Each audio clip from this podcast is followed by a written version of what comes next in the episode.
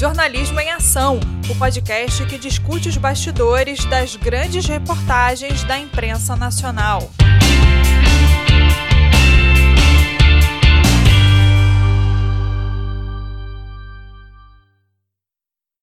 Olá, eu sou Matheus Cafeu e esse é o podcast Jornalismo em Ação, que discute os bastidores das grandes reportagens do jornalismo nacional.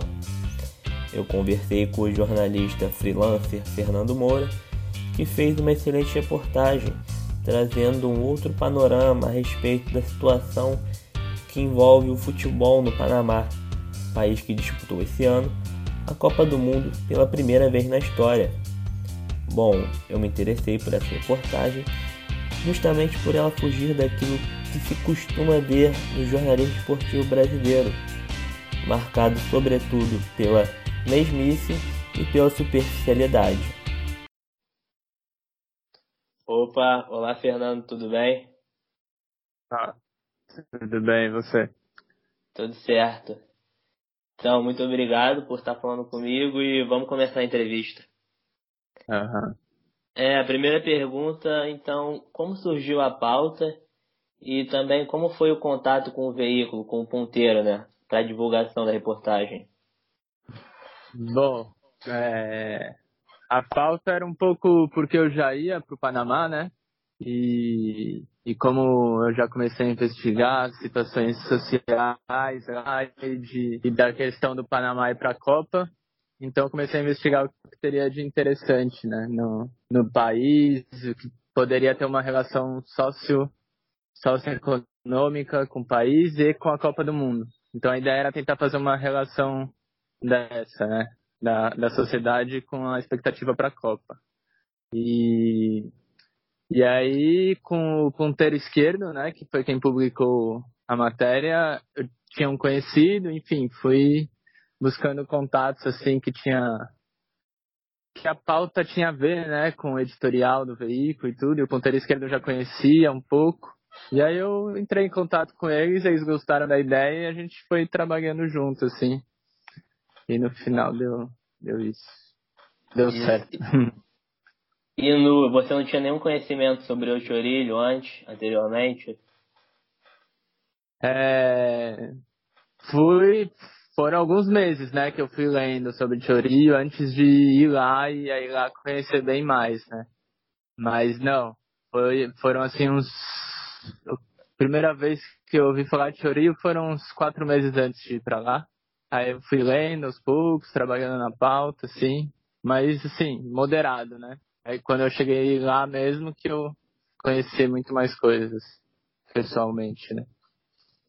Então, o financiamento para fazer a reportagem, incluindo as despesas da viagem, é partiu de você ou o ponteiro arcou com alguma coisa? Como que foi? Não, é, é, é por minha conta mesmo, né? Hoje em dia é muito difícil algum veículo te mandar para para um outro país para fazer reportagens assim jornalísticas mais aprofundadas. Eu tenho trabalhando mais assim em viagem por minha conta, por outros trabalhos assim que eu junto um dinheiro e vou. E no momento eu estou viajando mesmo, né, por pela América Central, fiz outras reportagens em El Salvador. Enfim, não dá para viver só dessas matérias. As matérias mantêm a viagem e aí vamos fazendo outros trabalhos com hostels, hotéis de comunicação, assim, que aí não gasta enquanto está viajando. E, e mas aí o ponteiro, na hora de negociar um pouco a questão do pagamento, eles consideraram o fato do Panamá ser em dólar, as coisas no Panamá são caras. Então eles, eles deram uma valorizada boa em relação a isso. Eles souberam o que acontece pouco hoje, que é valorizar o trabalho do jornalista, né? Eles valorizaram bem, assim. E você tentou vender a pauta antes para outro veículo ou foi logo falando com o ponteiro? Essa foi, acho, fui direto com o ponteiro, eu não lembro muito bem. Eu também fiz umas outras matérias mais de esporte específico para o UOL, né? Para o UOL Sports. Mas o UOL eles têm um interesse mais na questão do esporte mesmo. Como essa tinha envolvia a questão social, era mais aprofundada, uma reportagem mais aprofundada, né? foi o que eu vi que oferecia oportunidade de pagamento, que valorizava né, o trabalho, sim, porque existem outros lugares para publicar que o pessoal não, não, não valoriza tanto financeiramente. E aí sim, foi com ponteiro. Eu não, eu não lembro exatamente co como eu cheguei lá, porque era um amigo, mas enfim, foi um contato entre amigos conhecidos, assim, da área do jornalismo. E quanto tempo você levou na apuração dos dados apontados na reportagem? Como o do número Desculpa. dos jogadores. Quanto tempo que você levou na apuração dos dados da reportagem? Como o do ah, número de jogadores é. mortos? Então, aí o, a apuração desse, desses dados, por exemplo, dos jogadores mortos, é, a gente colocou como fonte do, do jornalista panamenho que eu encontrei com ele lá, e ele fez a apuração em outro momento, né?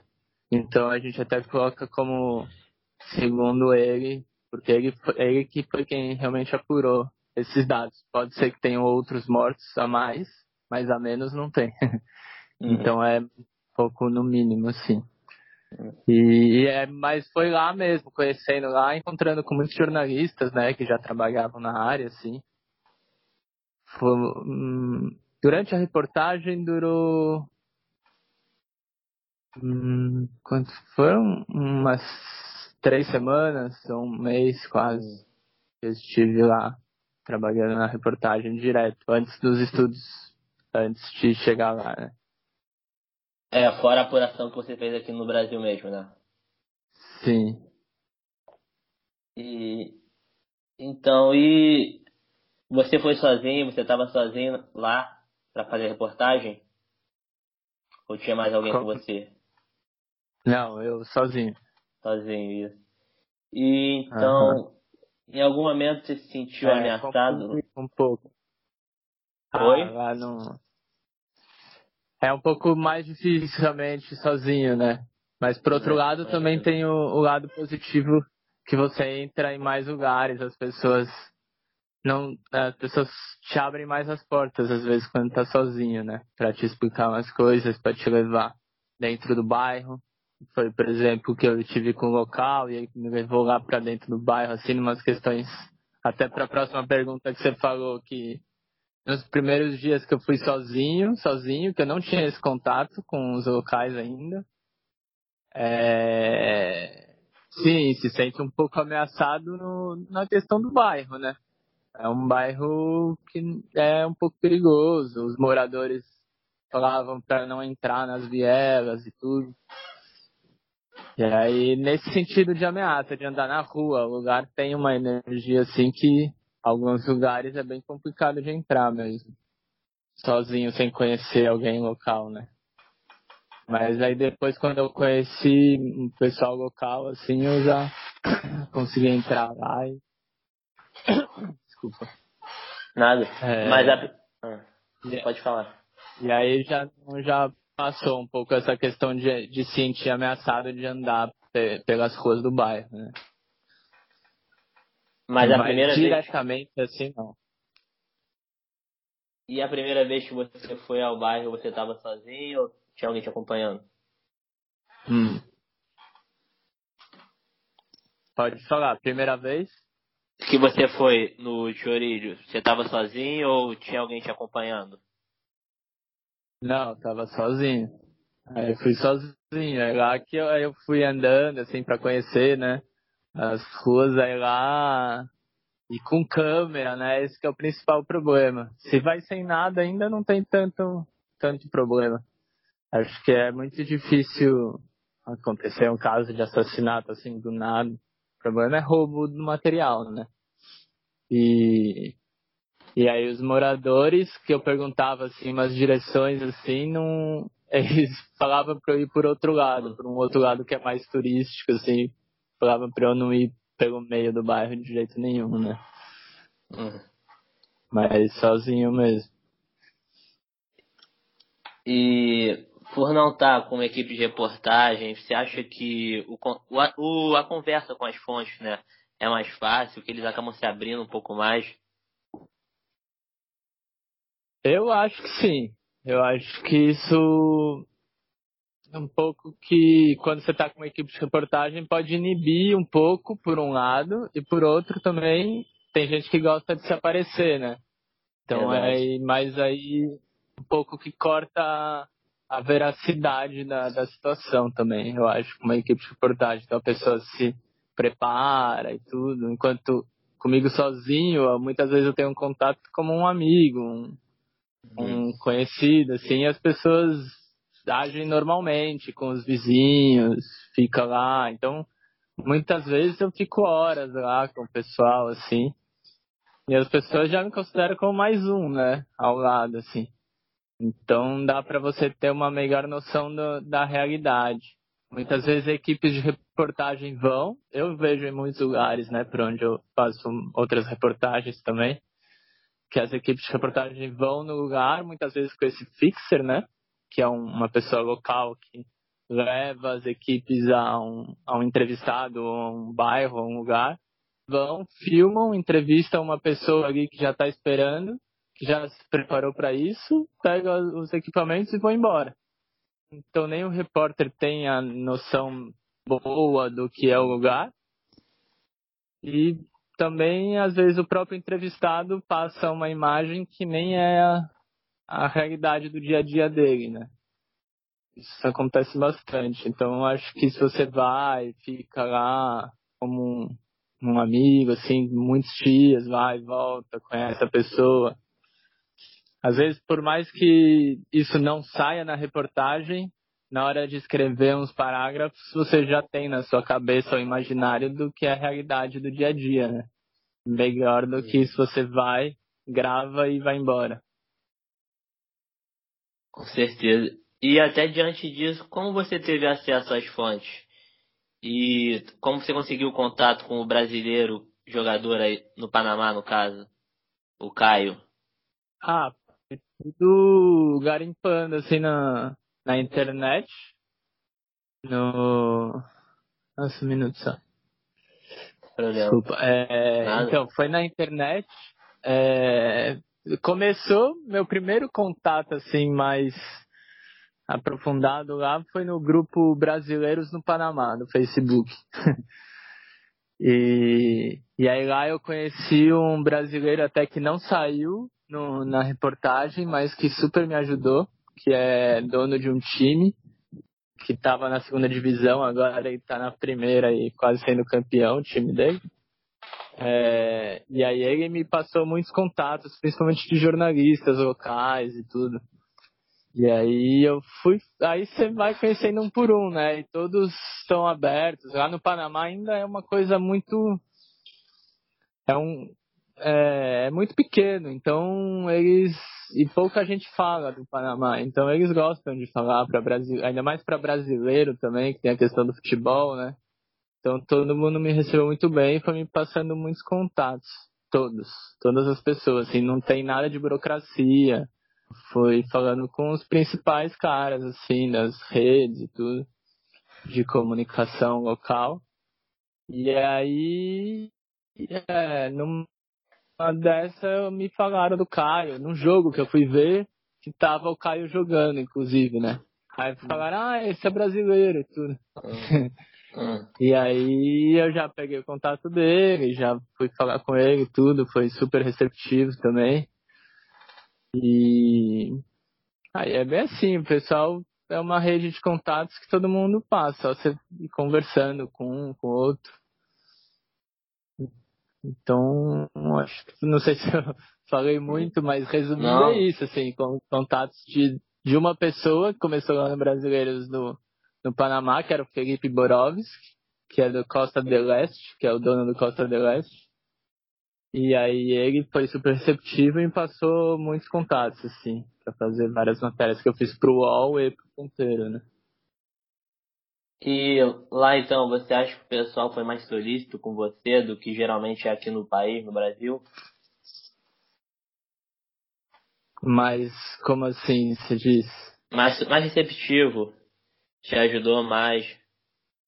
Ah, sim, foi. Porque tem esse lance do estrangeiro, né? É, como é, é para fora, assim, as pessoas Ajud ajudaram hum. bem mesmo no Panamá. Também mais receptivos, sim. É, não tem muita comparação com o Brasil. O Brasil é, é já não é uma reportagem internacional, então hum. qualquer matéria, muitas das matérias no Brasil, principalmente nas cidades, sempre vai ter muita gente, muitos jornalistas, então nem sempre te recebem tão, é, tão aberto, já que você é só mais um, né? Agora lá é um brasileiro que está aqui escrevendo sobre o Panamá, então já tem essa, essa diferença. E você também documentou reportagem com a sua câmera, né? Em algum momento teve alguma resistência à câmera? Seja uma fonte que ah. preferiu para não ser identificada? É...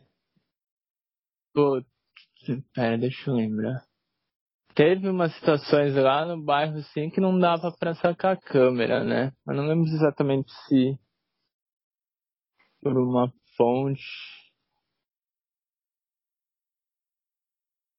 Porque tem vários lugares do bairro, não dá pra, não dá pra tirar a câmera e, uhum. e ficar tirando foto. Porque você, mesmo que você tá com o local 2 ali, tem muita gente na rua e você não sabe quem é quem, né? Então. Mas pra, pra fonte, fonte que não quis ser identificada, não. Não que eu me lembre agora, assim. Eu acho que todas são identificadas, né? Ou algumas informações. É, faz um tempinho, então não que eu me lembre, mas era. Então pra câmera mesmo, foi mais questão de, de estar no bairro, assim, e não tirar ela, assim, em qualquer lugar mesmo, porque tem alguns lugares que os movimentos aí você não sabe o que pode acontecer, né? Mais para evitar o risco de roubo do material, então, né? É, só de roubo, mas de fonte não. De fonte não. Todo mundo tirou foto tranquilo. Do que Sim. saiu na reportagem, né? Entendi. Então tá bom. Muito obrigado, Fernando. Sempre muito solícito comigo. Mesmo da então... Guatemala encontrou um tempinho para falar comigo. Muito obrigado. Sim, imagina. Obrigado você aí pelo interesse na matéria e, e quando for divulgar, o que for divulgar, me compartilha aí. Pode deixar. Se eu puder ver como vai ficar. Beleza. Beleza? Muito, muito obrigado e parabéns pela reportagem. Ficou ótimo, ainda mais no aqui no país, né? Que o Panamá foi mais retratado como uma alusão ao chapéu do Panamá do que outra coisa, né? Sim, é, então um pouco era essa Bem ideia especial. também de, é, de tirar um pouco essa questão do só do chapéu e do canal do Panamá, né? Que era um pouco também daquela pergunta que você fez da pauta. Era justamente isso, quando eu tava no Brasil pensando, era, pô, mas nunca falaram nada do Panamá, né? O que, que existe no Panamá? Uhum. A gente, quem quem, quem tá no futebol, assim, quem gosta de futebol e acompanha, viu um pouco da classificação do Panamá, de como foi sofrido e tudo. E aí me interessou também por isso, né? Essa questão da classificação sofrida, foi uma festa lá. Enfim, é, era essa um pouco a ideia mesmo. Beleza, obrigadão, Fernando. É. Beleza, obrigado você pelo contato, velho. Bom, esse foi o podcast Jornalismo em Ação. E para quem gostou dessa entrevista, não deixe de assinar o nosso podcast. Escute também os outros episódios, como a interessantíssima conversa que a Maria Marini teve com Lucas Altino, autor de uma reportagem sobre a paralisação de inúmeras obras da parte da prefeitura na zona oeste da cidade. Muito obrigado pela atenção e até a próxima.